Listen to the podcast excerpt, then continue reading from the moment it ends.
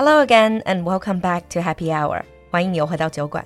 Now, if I ask you, what would you consider to be a healthy lifestyle? A lot of people would say, well, first of all, you need to have a healthy diet. You need to eat healthy. Then let me ask you, what constitute a healthy diet? Then I'm sure a lot of you would say, you shouldn't eat so much meat, fat, salt, sugar, and you should eat vegetables and fruits every day. In Chinese dining, we do have the habit of having a little bit of fruits after every meal. And fruit, as an everyday topic, is one of those things that you pick up very early on when you're learning a language. 相信在听节目的，不管是哪个段位的英文学习者，都学过水果相关的表达了吧？But do you really know your fruits?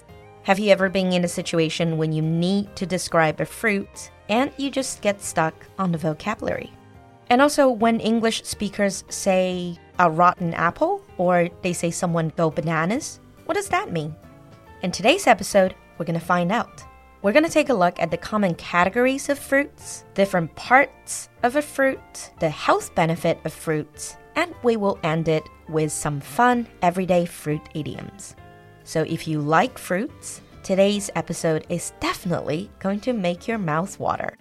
So let's jump right into it. First of all, what is your favorite fruit? And how many different fruits can you name in English? Actually, fruits that we normally see in supermarkets or grocery store, they mostly fall into six general categories. The first category is pomes. 这个是我们说的梨果类. The two most common types of fruits in this category are apples and pears. And it's interesting to note this category, pomes, is spelled P O M E S. Originally, this was related to the Latin word for apples. Nowadays, apple is still being called pomme, P O M M E, in French. The next category, stone fruits, 核果类. Stone is the very hard center part of these kind of fruits. 这些水果中间的核叫做 stone, and these would include things like peaches, plums. Plums 既可以翻译成李子，又可以翻译成梅，cherries and apricots. Apricots 是杏。And then we move on to melons. 瓜类. In summer, watermelons are very popular. And another one of your favorites would be cantaloupe. This is more like 香瓜,蜜瓜. Now remember, 哈密瓜 is called so because it's obviously from a specific area, and cantaloupe is a more general word. Moving on to my favorite category, citrus fruits. 柑橘类. You might see this word also on some of the perfumes. It's a very common addition to perfumes. And in citrus fruits, of course, the first thing you would think of is 橘子. However, do you know 橘子 is not orange? orange is more 橙子, and mandarin or mandarin oranges are actually 橘子. And then you have the sour ones like lemon or lime, grapefruit, 西柚, and pomelo, 柚子. The next category is berries, 浆果类. Pretty much all these fruits that end with the word berry. Strawberry, cranberry, 蔓越莓, raspberry, 树莓或者叫覆盆子, blackberry, blueberry, and mulberry. 桑葚叫做 mulberry. So it's very easy to remember them because they already have the word berry built in. I love my berries. I always remember living in London, one of my daily necessities are these berries. Of course, because England has a lot of rain, so they have lots of berries.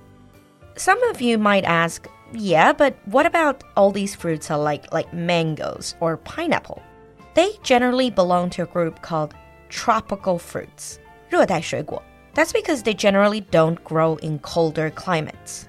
Pineapple, mango, papaya, 木瓜, and for those of you who don't mind the smell, durian, 榴莲. Tropical areas produce a lot of fascinating fruits. After covering all these fruits, now let's take a look at different parts of fruits. We start with the skin or the peel. 果皮, skin or peel. And then we go in, for example, after you finish eating an apple, in the middle, there are seeds, 籽 or pip. For the stone fruits, like peaches, after you eat it, you have the stone or pit, 果核, and the big fleshy part with all the juice that is called pulp or flesh. Sometimes when you order freshly squeezed orange juice, they will ask you, do you want it with no pulp or with pulp? 有的店里在榨新鲜橙汁的时候会问你到底要不要果肉，with or without pulp. And to talk about fruits, of course we know the word ripe. 成熟,熟了.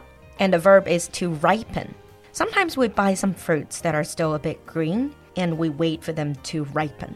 If they ripen too much, then they start to rot. They start to go bad. But if you control that process, you can wait for it to ferment. 发酵, and that is a very important process in winemaking. There are lots of different fruit wines out there. 果酒. Like I said in some of the previous episode, if you just say wine, it's grape wine. But if you add different fruits, then it becomes different fruit wine. For example, I've tried plum wine, 梅酒, pomelo wine, 柚子酒. And the summer last year, when I went to Armenia, I've even tried pomegranate wine. 去年我去亚美尼亚的时候，还尝过石榴酒。It's very sweet. It's a very interesting taste. We've covered so many fruits. Now let's take a look at the health benefits of fruits. So you know there are vegetarians out there, but do you know there are also fruitarians? Fruitarians, they're vegetarians who only eat fruits. Sounds quite incredible, doesn't it? Actually, Gandhi used to be a fruitarian. 据传，这个圣雄甘地原来就是一个果实主义者。The health benefits of fruits are quite obvious. Fruits usually contain dietary fiber and vitamin C. 很多水果都富含膳食纤维 dietary fiber 和维生素 C, and they're good for your immune system and digestive system. Some fruits like bananas and mangoes, they contain potassium, 富含钾, and that can lower your blood pressure. And for those of you who are into skincare, I'm sure you already know some berries and like black plum. They are full of antioxidant, 抗氧化物, and they can make you have healthier looking skin. But one thing to note is, apart from all these health benefits, some fruits can be very high in sugar. Even though it's natural sugar, but you still have to be careful. Things like cherries, grapes, bananas, kiwis, mangoes, they're very, very high in sugar.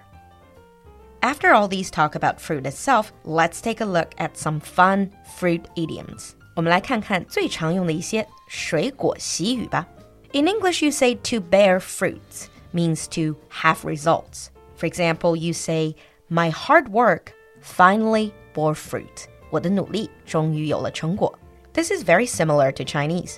You also have fruits of one's labor. 劳动果实. You worked hard this semester, and straight A's are the fruits of your labor. So, straight A's, these good grades, they are the result of your hard work. Moving on to specific fruits, there's a fun expression called apples and oranges. This means two things that cannot be compared because they're so different. You can say, Oh, you can't compare these two people. They're apples and oranges. 没有可比性. And if you call someone apple of your eye, then they are your most cherished person. For instance, her daughter is just the apple of her eye. 是她的掌上明珠，心肝宝贝儿。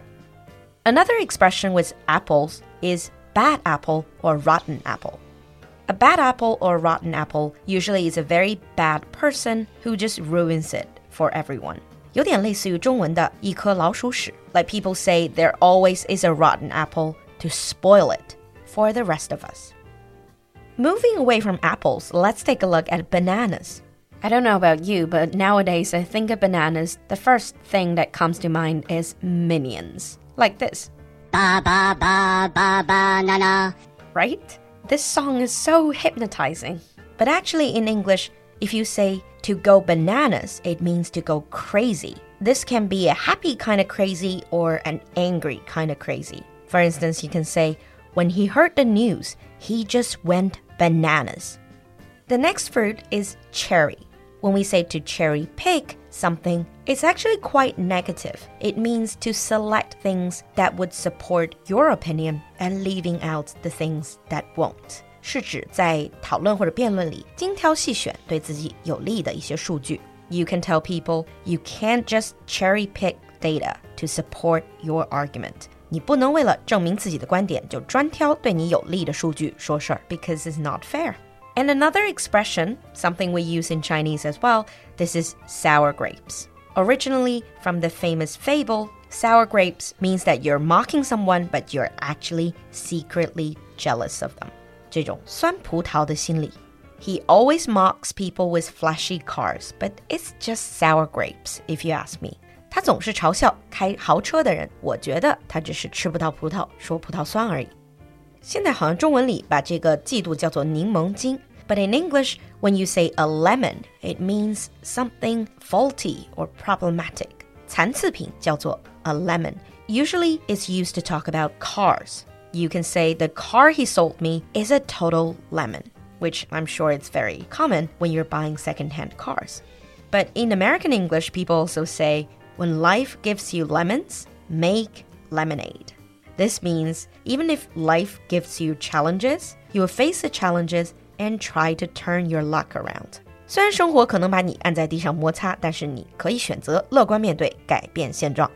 The last fruit we're going to talk about in idioms is plum, 梅子. So in English, a plum job means a job that pays very well. So if you hear someone who landed a plum job, they're making a lot of money. This was really a fruitylicious episode. 刚才整整一集新鲜美味的水果专辑，有没有让你大吞口水呢？我们新开张的酒馆铺子早就帮你准备好了。